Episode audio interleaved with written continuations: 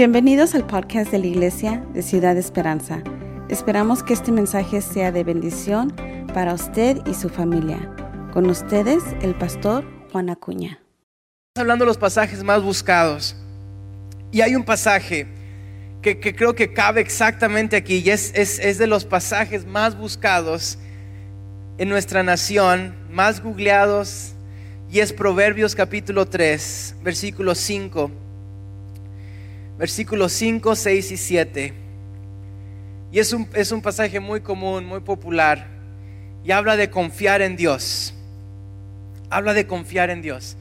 Se me hace muy padre, si estás en línea o si estás presente, que tomes un tiempo para alimentar tu espíritu.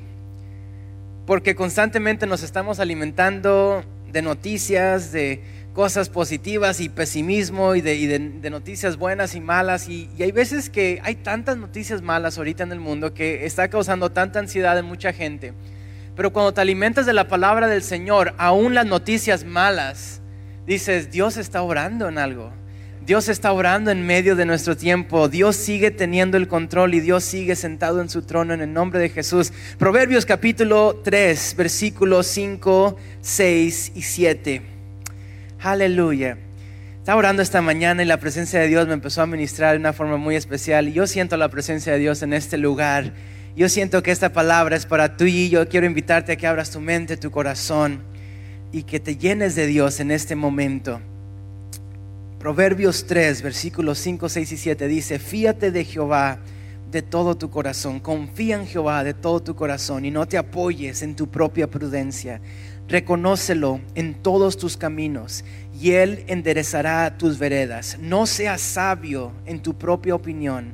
Teme a Jehová y apártate del mal, porque será medicina a tu cuerpo y refrigerio para tus huesos. Vamos a orar. Padre Celestial, te pedimos que seas tú quien nos alimentes, Espíritu Santo. Llénanos de tu palabra, llénanos de esa vida, de ese alimento espiritual Dios, no podemos dar lo que no tenemos, Señor. Y esta semana queremos salir esta semana llenos de tu palabra, llenos de tu presencia, llenos de saber que tú tienes un propósito para tu iglesia aún en este tiempo. En el nombre poderoso de Cristo Jesús, te exaltamos Jesús, te honramos Dios. Amén y amén. Puede tomar asiento. Hay tres cosas que aquí la Biblia nos dice. Estamos hablando de los pasajes más buscados. La razón que quisimos tocar estos pasajes porque son los pasajes que la, que la gente más conoce. Es posible que la mayor parte de la nación no conozca mucho de la Biblia y a lo mejor no lee mucho la Biblia, pero estos pasajes son los pasajes más comunes, más importantes. Y yo creo en la importancia de la palabra del Señor. Yo creo en la importancia de llenarnos de la palabra del Señor. Porque la palabra del Señor es la que trae alimento y trae vida y trae paz y trae gozo. Yo puedo esforzarme de muchas formas diferentes para, para honrar a Dios, pero cuando yo me lleno de Dios, las cosas cambian. Sabes que cuando yo llevo a mis niños a la alberca, especialmente cuando estaban más chicos, yo les decía que brincaran. Yo me metía a la alberca y luego ellos se ponían como a la, a la, a la, par de la alberca para brincar a la alberca. Y en ese momento yo les decía, brinquen. Y, cuando estaban más chiquitos, JJ no quería brincar, ni Sophie quería brincar. Y luego tocaban el agua y era peor. Cuando tocaban el agua ya como que era un caso perdido. Menos querían brincar porque estaba muy fría el agua.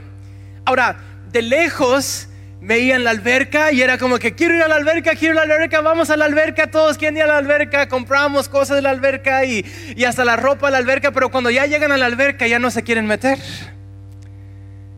Tenían como 3, 4 años y tocaban la alberca y veían que estaba muy fría y dicen, ya no, ya vamos a la casa, vamos al hotel y ya vemos una película o algo y es como que no, ahora ya estamos aquí, vamos a meternos, vamos a divertirnos, no le tengas miedo a la alberca y les decía, brinquen, brinquen, y como que no querían, no querían, hasta que de repente venía Nancy y los empujaba, no les digan que les dije, ya chismeé de Nancy. Pero sabes que ya cuando entraban a la alberca, si era un gritadero los primeros cinco segundos, Pero después se emocionaban y luego salían otra vez a que otra vez los atrapara y otra vez, papi otra vez y papi otra vez. Y, y ahora ya quería que ya no se metieran, ya así como que ya, ya nada más quédense adentro de la alberca, ya no brinquen. Pero sabes que cuando hablamos de nuestro caminar con Dios, el Evangelio es la única religión en el mundo que no inicia con algo que tienes que hacer, sino con algo que ya fue hecho por ti. El Evangelio es la única religión en el mundo que comienza no con algo que tú tienes que hacer, sino con algo que ya fue hecho por ti. Así que cuando la Biblia dice, fíate de Jehová, muchas gracias, hermano Guillermo, por, el agua. Siempre se me cae el agua, así que creo que hay apuestas si este, esta predicación se me va a caer el agua o no. Ahorita la empiezo a tomar para que no se me caiga. Pero sabe que la palabra dice, fíjate de Jehová, confía en Dios. El Evangelio inicia así. La apertura del Evangelio es que tú tienes que confiar en lo que Dios ya hizo por ti. Tú tienes que confiar en el hecho de que Cristo ya murió en la cruz del Calvario. Así que es como cuando yo estoy en la alberca y estoy con las manos abiertas y le estoy diciendo a mis niños que brinquen. Es como que no te va a pasar nada malo. Porque aquí está tu papá, aquí está tu mamá, no te van a dejar que te hundas. No, aparte la alberca no está tan profunda, pero le, dices, aquí está, brinca. En realidad no tienes que hacer nada más que disfrutar. Sabes que la Biblia habla de las manos de Dios. Más de 200 veces hay una referencia a las manos de Dios, más de 200 veces, y que nosotros podemos confiar y que el mundo está en sus manos. Como que debería haber una canción de eso, ¿no? El mundo está en las manos de Dios. Nuestras vidas están en las manos de Dios. No se preocupen, no lo voy a cantar. Pero a ver si me, me motivan al rato la canto. Ah, no, no se crean. Pero cuando hablamos de las manos de Dios, la Biblia hace referencia más de 200 veces que nuestras vidas están en sus manos cuando mi bebé Ezequiel nació, lo único que hacía era estar acostado. No hacía nada, no podía hacer nada más que estar acostado. Y lo cargábamos y era lo más que hacía. Pero ¿qué es lo primero que empezó a hacer mi niño? Que se sentó. Se, empezó a sentar. y sentarse ya es un, logro enorme. y después de sentarse, se empezó a parar y a caer, a gatear, a levantarse, a caminar, a correr y ahora a trepar también. Necesito ayuda con Ezequiel, estoy buscando babysitters, un niño de dos años. Pero sabe que mi niño no pudo aprender a caminar bien si no aprendió a sentarse. El Evangelio así inicia. El Evangelio inicia con que tú y yo aprendamos a descansar en Dios. Si tú y yo no aprendemos a primero descansar en Dios, no vas a poder correr muy lejos. Hay muchos cristianos que les encanta correr. ¿Sabe que he, conocido a tantas personas, tuve la oportunidad de servir en varias áreas del ministerio como pastor de jóvenes, con, con el distrito, y he conocido a muchos, muchos jóvenes, muchas personas que quieren hacer algo por Dios, quieren hacer cosas grandes por Dios, quieren hacer una revolución para la honra y gloria de Dios, pero no han aprendido a tomar su descanso en Dios, no han aprendido a sentarse bien en las promesas de Dios, en lo que Dios ya hizo por ti. Así que lo que empieza a suceder cuando empiezas a correr en vez de aprender a sentarse, em, empiezas a, confiar en tu habilidad en vez de confiar primero en la habilidad de Dios en cambiarte, sanarte, salvarte, rescatarte, restaurarte. Pero cuando un bebé está aprendiendo, tiene que aprender a sentarse primero. Tú y yo necesitamos aprender primero a confiar en Dios. Fíate de Jehová Fíate de su poder, fíate de su salvación, confía en lo que Él ya hizo por ti y no te apoyes en tu propia prudencia, no te apoyes en tu habilidad de hacer cosas, apóyate, inclínate, que tu sostén, lo que te mantiene de pie, sea el hecho de que Cristo murió por ti en la cruz, te ha dado una imagen de hijo. Confiar Diga conmigo la palabra confiar. Confiar es tan difícil. Es tan difícil confiar. Puedes alcanzar un millón de dólares antes, a veces, de, de ganar la confianza de alguien a quien a lo mejor has dañado. La confianza es difícil, la confianza cuesta, la confianza es de las cosas y de los regalos más valiosos que puedes recibir cuando tu niño confía en ti, cuando tu esposo, tu esposa confía en ti, cuando tu jefe confía en ti, cuando alguien deposita confianza en ti. Y eso es lo que Dios pide de nosotros. Confía en mí. Fíate de Jehová de todo tu corazón y no te apoyes en tu propia prudencia. Las tres cosas que aquí Dios nos está pidiendo, pidiendo es, una, fíate, dos, reconócelo en todos tus caminos y tres, teme a Jehová y apártate del mal. Fíate de Jehová, reconócelo en todos tus caminos, teme a Jehová y apártate del mal. Parece como una contradicción, pero primero está diciendo confía en Dios.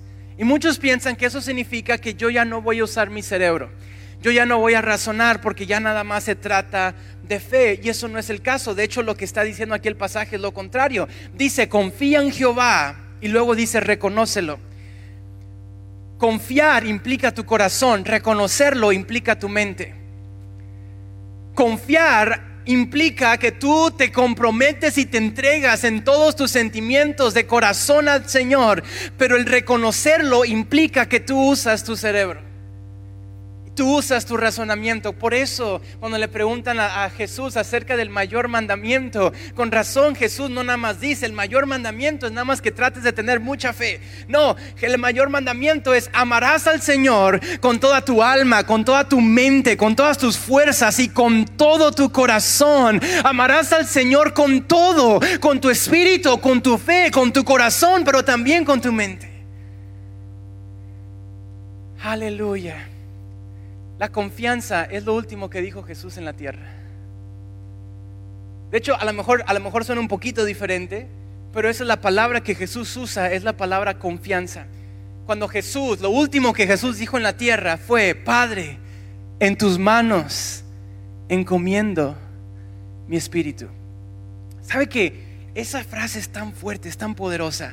En tus manos encomiendo mi espíritu la palabra encomendar viene la palabra griego y esa palabra griego era la, la palabra que se usaba donde se guardaban el dinero. It, was a safety box, deposit box. Era lo que usaban la gente para guardar cosas valiosas y que estaba bajo candado. Y Jesús lo que le está diciendo a Dios, al Padre, Padre, en tus manos confío mi espíritu, en tus manos entrego y deposito lo más valioso que tengo. Pero dices, esto no se le ocurrió a Jesús en ese momento. Las últimas palabras de Jesús fue, Dios, en ti confío. Pero sabes que es muy posible que las primeras palabras de Jesús también fueran estas.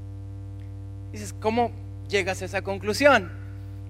Esa frase que dice Jesús es tomada de un salmo.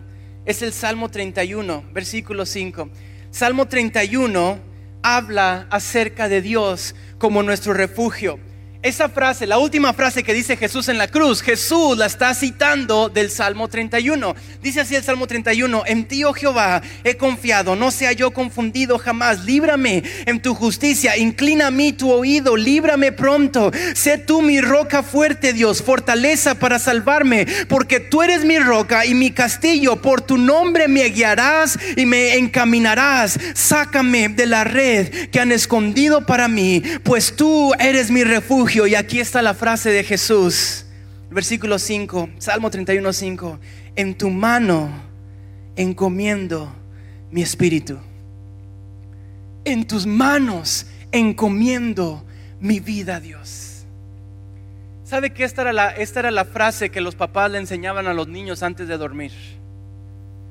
En la cultura judía, hasta el día de hoy, muchos niños se siguen citando el Salmo 31. Era una de las frases más famosas, de las cosas, las primeras cosas que los niños aprendían de chiquitos. Era, Padre, en tus manos encomiendo mi espíritu. Padre, en tus manos confía mi alma. Padre, en tus manos voy a descansar esta noche y en ti voy a encomendar mis tres, mis preocupaciones, todo lo que yo tengo. Es lo que le enseñaban a los niños desde chiquitos y es algo con lo que probablemente la mamá de Jesús le enseñó desde que él era un niño y que lo citaba todas las noches como los demás niños judíos. Y cuando llega Jesús a la cruz, sus últimas palabras fueron esas mismas exactas.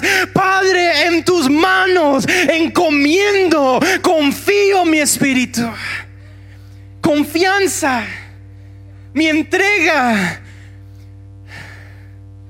yo puedo decir que amo mucho a Dios y que creo en Dios, pero si no confío en sus planes para mi vida, en términos prácticos soy un ateo. Puedo decir todo lo que quiera de que yo amo a Dios y yo sigo a Dios y que yo, yo estoy comprometido, yo sí, yo sí soy cristiano. Pero si no he aprendido a descansar en Dios,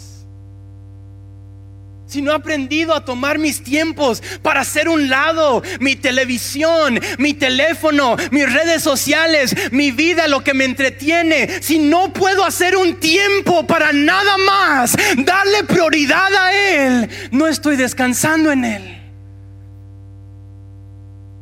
Aleluya. Algo me, me, me quebrantó el corazón esta semana de escuchar, de, y creo que fue al final de la semana pasada, escuchar de un pastor que admira, admiro mucho, se llama Carl Lenz, que renunció como pastor, una de las iglesias más fuertes en Nueva York, por adulterio. Y Carl Lenz, Dios lo usó tremendamente.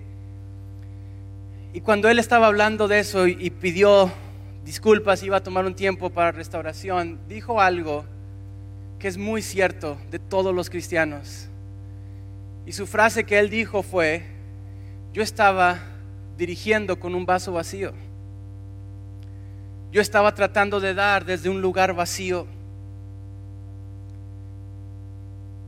El cristiano de hoy en día es un cristiano de Facebook. Somos cristianos desde Instagram. Somos cristianos como el resto del mundo de fachada, de mírame, mírame cómo estoy. Y eso puede ser muy peligroso porque tú puedes convencer a Facebook de que eres buen cristiano. Tú puedes convencer a tus amigos que eres buen cristiano. Tú puedes convencer a tus jefes que eres buen cristiano. Tú puedes convencerte a ti mismo de que eres buen cristiano. Pero por eso aquí la Biblia nos exhorta y nos reta y dice, no confíes en tu propia prudencia. No te confíes de que tú eres ese cristiano que a lo mejor te has pretendido ser. Llénate de mí confía en mí. Fíjate de Jehová en el hebreo es una palabra que significa que te estás inclinando en algo. Era la palabra que normalmente se usaba para decir inclínate hacia algo y se traduce al español y la traducen como fíjate, pero en realidad es como que inclínate. Si yo me inclino en este púlpito y este púlpito no está muy sólido, me voy a tropezar. Sé que muchos ya sacaron su teléfono para ver si eso pasa, pero no se preocupen, no, no me estoy inclinando tanto. Lo que la Biblia está diciendo es no te inclines en tu propia prudencia. ¿Por qué necesito leer su palabra? ¿Por qué necesito poner a Dios como prioridad? ¿Por qué necesito tomar un tiempo? Porque así como el bebé no puede aprender a caminar bien si no aprende a sentarse. Tú y yo tenemos que entender que yo no puedo aprender a hacer nada por Dios si no aprendo lo que Él hizo por mí primero. Y cuando empiezo a entender lo que Dios hizo por mí, puedo confiar y fiarme, inclinarme en la realidad de que mi Padre murió por mí en la cruz del Calvario. tú y yo necesitamos aprender a descansar en la presencia de Dios. Tú y yo tenemos, antes de aprender a correr, a caminar, a hacer cosas locas por Dios, tenemos que aprender a decir, Dios, tú eres primer lugar en mi vida. Tú eres primer lugar en mi vida. ¿Sabes que cuando yo crecí, yo crecí como hijo de pastor? Y no, no, no tengo la historia así extrema de muchos hijos de pastores, que era como que lo peor del mundo y lo horrible. Y tampoco no puedo decir que fue todo color de rosa tampoco. Pero algo que sí mis papás me hacían hacer, y especialmente mi mamá, era que tenía como ocho años y era que quería que, nos, que leyéramos toda la Biblia en un año. Y siempre nos retaba a hacer eso y hasta nos daba premios y luego nos regañaba por no hacerlo. Yo leí todo Génesis cuando tenía ocho años. Me tuve que aprender no sé cuántos pasajes de Génesis cuando tenía ocho años. No entendí lo que leí. Voy a ser muy honesto, no entendí mucho lo que leí. Pero poco a poco empezó a tener muchas cosas sentido. La cuestión es esta, que llegó un punto donde sí me empecé a fastidiar de muchas cosas, porque era como que un cristianismo donde tenía que hacer esto y tenía que hacerlo esto y tenía que aprenderme esto y tenía que memorizarme esto y tenía que acabar estos libros. La cuestión es esta. Tú y yo no nos va a llegar a encantar algo si no sacrificamos algo. Si no sacrificamos algo, a lo mejor nada más es un hobby. Pero cuando tú y yo sacrificamos algo, entonces empezamos a entender lo valioso que es. Voy a ponerte un ejemplo. Ah, yo jugaba básquetbol cuando era niño y me encantaba jugar básquetbol. Pero llegó un momento cuando entré a un equipo donde el entrenador me hacía que llegara a las 5 de la mañana antes de que empezaran las clases y todos llegábamos a las 5 de la mañana, especialmente cuando les llamaban los dos semanas de infierno porque estaba a punto de empezar el año escolar y estaba a punto de empezar la temporada y teníamos que llegar a las 5 de la mañana, practicar dos horas, ir a clase, después del lonche, regresar. Muchos vomitaban las primeras dos semanas porque no, no aguantaban todo el entrenamiento que se tenía que tomar para jugar básquet, pero cuando ya empezaba la temporada estábamos listos. ¿Estábamos listos para qué? Estábamos listos para disfrutar. Y hay cosas que si no hay sacrificio nunca vas a aprender a disfrutar. No me malentiendas, lo dije esto la semana pasada, ah, el domingo en la noche. El sacrificio no es lo mismo que sufrir. Quiero que entendamos eso. El sacrificio y el sufrimiento son dos cosas diferentes. Hay veces que vamos a tener que sacrificar cosas para pasar más tiempo con Dios, pero no significa que estoy sufriendo.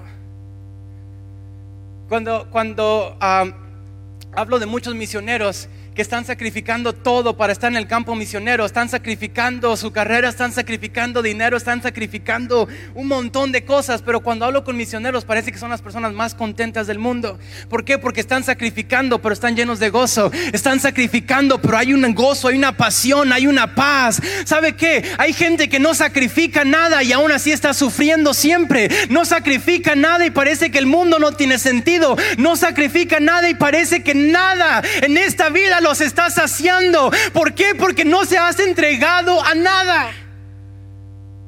Así que no puedes disfrutar algo si no sacrificas algo. Cuando empiezas a sacrificar algo, abre la puerta para en realidad disfrutarlo.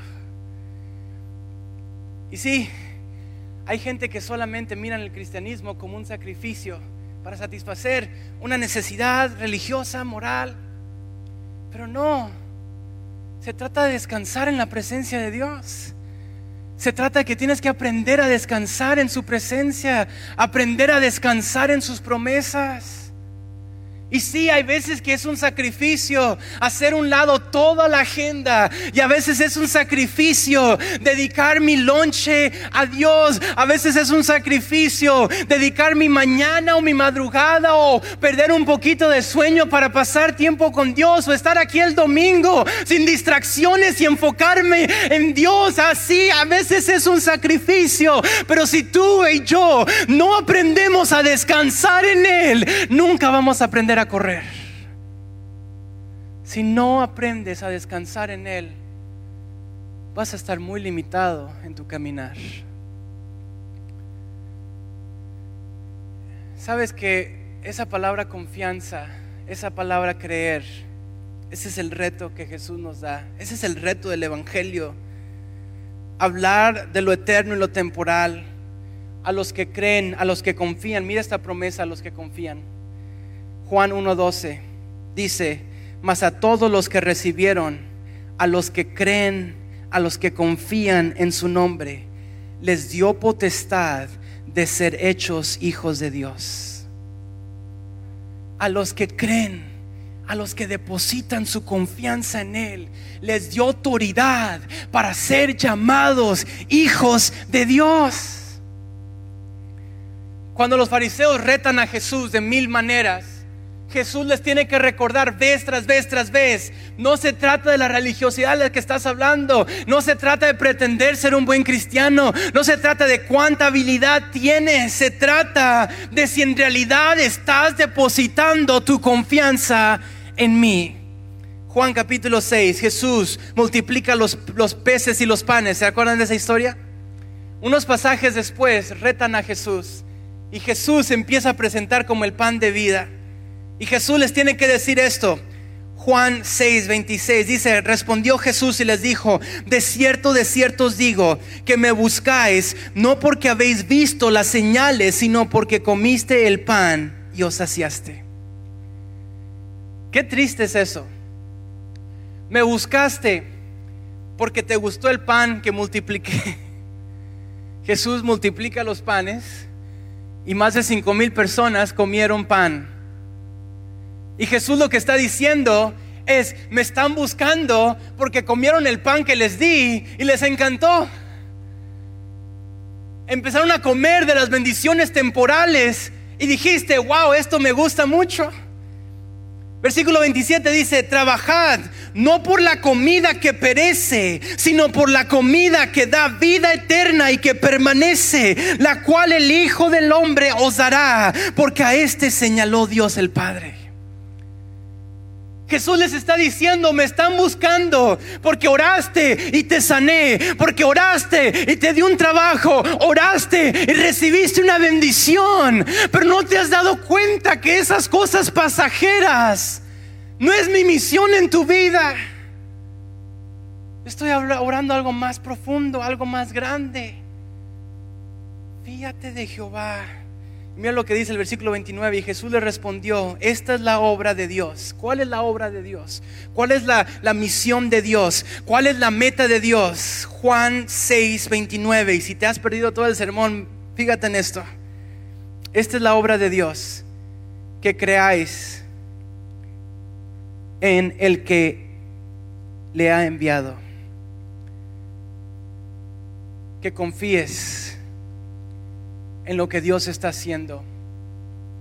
Versículo 36 dice, mas os he dicho que aunque me habéis visto, no crees. Aunque me ves y ves los milagros que hago, aún así no estás creyendo. ¿A quién le está hablando Jesús? Jesús le está hablando a cristianos, a líderes de la sinagoga, le está hablando a personas que han seguido a Dios toda su vida, cristianos entre comillas, ¿no? Porque la iglesia todavía no había iniciado, personas que estaban dirigiendo espiritualmente a multitudes. Y les dice, la misión de Jesús es que ustedes crean lo que Dios está haciendo en este mundo. Dice, y me han visto y aún así no me creen. Cuando hablamos de honrar a Dios, cuando hablamos de este pasaje, lo que este pasaje está diciendo es fíjate de Jehová y no en tu propia prudencia. ¿Sabes cuántas veces hemos tenido personas que nos piden consejos de, por tantas cosas diferentes relacionadas a la iglesia? ¿Y cuántas veces a veces la gente se va muy decepcionada? ¿Por qué? Porque me piden consejos para su escuela o me piden consejos para su trabajo, para sus finanzas o para su vida relacional o con su pareja o un número de cosas. Y hay veces que siento que la gente se va muy decepcionada. Porque como que ellos quieren saber si hay una llave mágica. Como que si hay una algo que si nada más hago esto todo va a funcionar bien.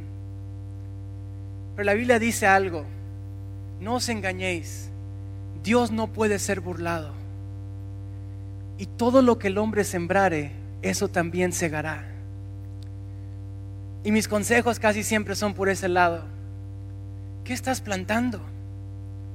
Yo no te puedo dar una solución que te va a dar resultado como a lo mejor te lo dan en Telemundo, o a lo mejor te lo dan en la radio, o a lo mejor te lo dan cuando lees las cartas, o cuando ay, no, ah, ves con un brujo y te hacen una limpia. No.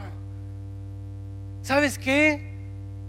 Lo que el hombre sembrare, eso también segará. Y ese es un mensaje que da miedo a muchas personas, pero también es un mensaje de esperanza, porque es un mensaje que te está diciendo, no importa qué tan mal estés, cuando empiezas a plantar para tu espíritu, vas a cegar frutos del espíritu. Cuando empiezas a plantar cosas de bendición para tus hijos, aunque no lo ves ahorita, vas a cegar fruto que va a dar fruto en la vida de tus hijos. Cuando empiezas a a diezmar, a honrar, a orar, a ayunar, cuando empiezas a glorificar a Dios en los detalles que no son los más divertidos, que a veces cuestan sacrificio, que a veces te duele porque te estás levantando otra vez temprano a orar o a buscarle o a leer su palabra. Cuando tú plantas y plantas y plantas, Dios no puede ser burlado. Él va a cumplir sus promesas en tu vida. Él no es hombre para que mienta, ni hijo de hombre para que se arrepienta. Planta, planta, sigue plantando, sigue luchando, sigue honrando. El fruto va a venir. Pero si tú has plantado falta de fe y si tú no has alimentado tu espíritu y has alimentado tus emociones, adivina qué, va a llegar un momento que cuando tengas que tomar una decisión es lo más probable que vas a dirigir por tus emociones y no por el espíritu. Y si lo único que te estás llenando es de factores exteriores, de opiniones exteriores, que no es malo ver la tele, no es malo el entretenimiento, no me malentienda y no, no, no, no, no vamos a ese elemento del legalismo, no, pero es así de sencillo. Lo que tú estás plantando en tu vida, las prácticas que estás plantando cada lunes en la mañana, las prácticas que estás plantando los martes en la tarde, los miércoles, los jueves, los viernes, los sábados, van a traer fruto tarde que temprano. Y si lo que estás plantando de lunes a viernes no es bueno, ya lo que pasa el domingo tiene que a tiro ser un milagro. Pero si de lunes a viernes no estás plantando nada, Dios no puede ser burlado. Fíjate de Jehová significa depositar mi confianza en Él, descansar en Él, aprender a estar sentado en las promesas de Él para nuestras vidas. Fíjate de Jehová. Muchos, y creo que esa es a veces la contradicción, muchos piensan que el orar son obras. Y dicen, pues yo no vivo por obras, yo vivo por gracia. Así que no oro. Y digo, ay, qué mentira de Satanás. Muchos piensan que el ayunar son obras y por eso no ayuno. Muchos piensan que el diezmo es el Antiguo Testamento y son obras y yo no obro por obras, yo estoy en el tiempo de la gracia. ¿Sabes que todo eso habla de una cosa, se llama confianza? Si tú no oras, y yo, yo entiendo, hay gente que da porque piensa que al dar más Dios lo va a bendecir más. Esos son obras. Hay gente que ora porque dice, entre más oro, más Dios va a respaldarme, Dios va a hacer algo más grande. Y dicen, no, no, no necesariamente, ahí son obras. No, voy a ayunar más tiempo y ahí sí Dios me va a responder. No, Dios no, no es como que le vas a torcer el brazo en ese sentido. La oración se trata de descansar en Dios. La oración se trata de reconocerlo a Él en todos mis caminos. La oración se trata de una palabra, confianza. El dar se trata de una palabra, confianza. El dar se trata de una palabra, confianza.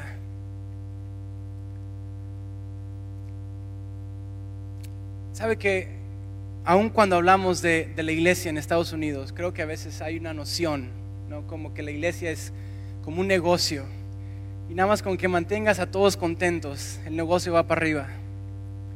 Pero sabe que todas las iglesias que conozco que se basan en eso están fracasando. Y a lo mejor sí prosperan por un tiempo. Mi, mi- trabajo, nuestro trabajo como pastor, como líderes en la iglesia, como aún como iglesia y como miembros de la iglesia, no se trata de nada más decir vamos a proveer un buen servicio para todos. Vamos a hacerlo porque los amamos. Vamos a hacerlo mejor porque amamos a la comunidad. Pero no se trata de una transacción, se trata de relación. Se trata de rendir. Y cuando hablamos de la oración, cuando yo no oro, es cuando estoy dependiendo de mis obras. Cuando yo no oro, le estoy diciendo a Dios, no te necesito, tengo el entendimiento para averiguar cómo le voy a hacer. Cuando nunca busco a Dios, cuando nunca tomo a lo mejor un tiempo de ayuno o de aislarme un momento durante la semana para estar en su presencia, o aún cuando estoy aquí el domingo, cuando ni siquiera puedo estar aquí el domingo y darle mi atención a Dios. Lo que estoy diciendo es, I got this. Yo puedo. No necesito esto. No, estoy hablando de ser legalista. Si, si hay un domingo que no pudiste venir a la iglesia, se entiende. Si, si hay un domingo que a lo mejor algo surgió, se entiende. Pero sabes que a veces parece como que como que todo lo demás tiene prioridad excepto llenarme de Dios. Me estaba contando un pastor de Colorado. Me dice, se me hace muy chistoso que hay mucha gente que pues está genuinamente tratando de cuidarse en la pandemia y tener cuidado. Y, y lo respetamos y oramos por ellos y, y- todo. Dice, pero se me hace bien raro que hay gente que va a la playa, va a Disneyland en medio de la pandemia, que, que dice, fue a California y estuvieron allá en, en Universal y... Pero no ven a la iglesia por miedo. Y me... No le estoy tirando a nadie. Si usted fue a California, no me he dado cuenta.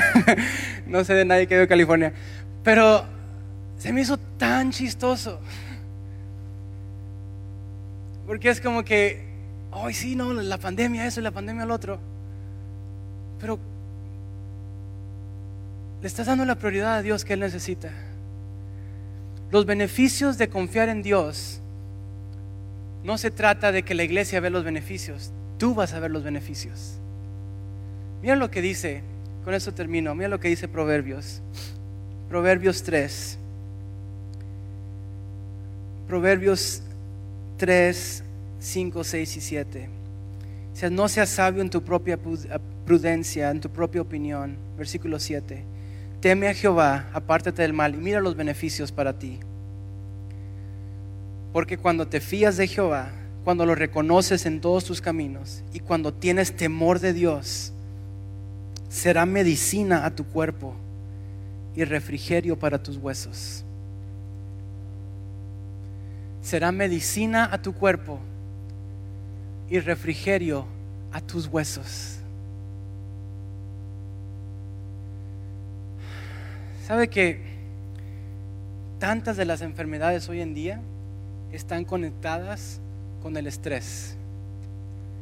Tantas enfermedades están conectadas con preocupación. Hay tantas enfermedades mentales, emocionales, de salud, aún alimenticios. Hay muchas enfermedades muy fuertes, muy locas.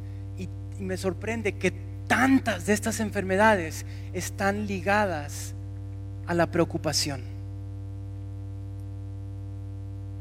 Y la pregunta es, obviamente va a haber momentos de preocupación natural, pero la pregunta es, como cristianos, si me estoy confiando de mis fuerzas, entonces tengo mucho de qué preocuparme. Pero si me estoy rindiendo a Dios y estoy confiando en su plan para mi vida, entonces lo único que tengo que preocuparme es de serle fiel. Y saber que Él se va a cuidar de mí. Y saber que Él va a proteger de mi familia. Y saber que Él va a suplir mis necesidades. Fíate de Jehová. Confía en Él. Él hará. Confía en Él. Hay una diferencia radical cuando aprendes a confiar en Dios. Y sabes que, gracias a Dios por el conocimiento que tenemos, pero todos tenemos un área donde no hemos conocido a Dios. Y sabes que nunca lo vamos a conocer en su totalidad, vamos a pasar una eternidad conociendo a Dios. Pero significa algo, que estás usando la fe. Imagínate esto, si los hombres en la Biblia solamente actuaran en base a lo práctico y no a base a fe, Moisés nunca hubiera abierto el mar rojo, el sol nunca se hubiera parado, Elías nunca hubiera orado que cayera fuego del cielo. Imagínate, Pedro nunca hubiera caminado sobre las aguas. Imagínate si todo lo que yo hubiera guiado la fe de los hombres en la vida, en la, Biblia, fuera lo práctico. Si todo lo que guiara su vida era lo práctico de decir, a ver si, a ver, a ver si esto funciona o no funciona, si esto es lo más entendible en mi mente es lo que más va a funcionar. Pero no, hay veces, hay circunstancias que vamos a enfrentar que no tiene sentido honrar a Dios. Hay circunstancias que vamos a enfrentar que a veces no tiene sentido y no parece práctico hacer lo que Dios está pidiendo de mí. Pero déjame te digo que hay veces que sí vas a estar parado enfrente de un mar rojo y Dios dice, fíate de Jehová y no en tu propia prudencia.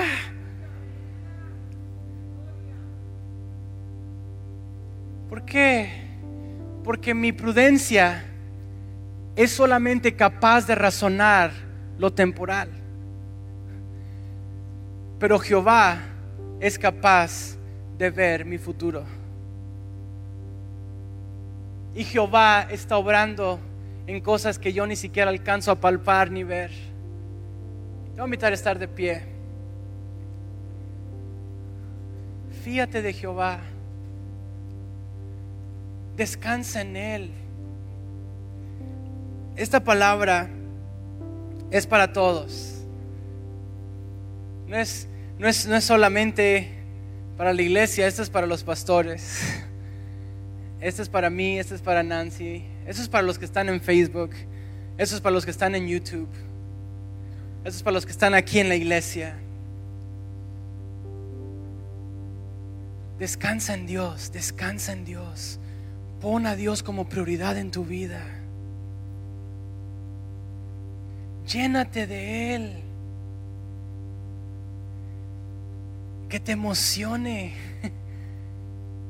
el adorar, el orar, la palabra de Dios. Porque es en esos momentos de descanso, en la presencia de Dios,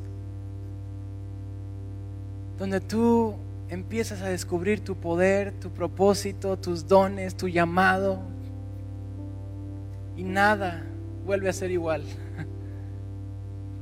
Es como mis niños que no quieren brincar a la alberca porque está muy fría el agua. Y Dios te dice, pues es que ya te traje hasta aquí, ya no hay vuelta atrás.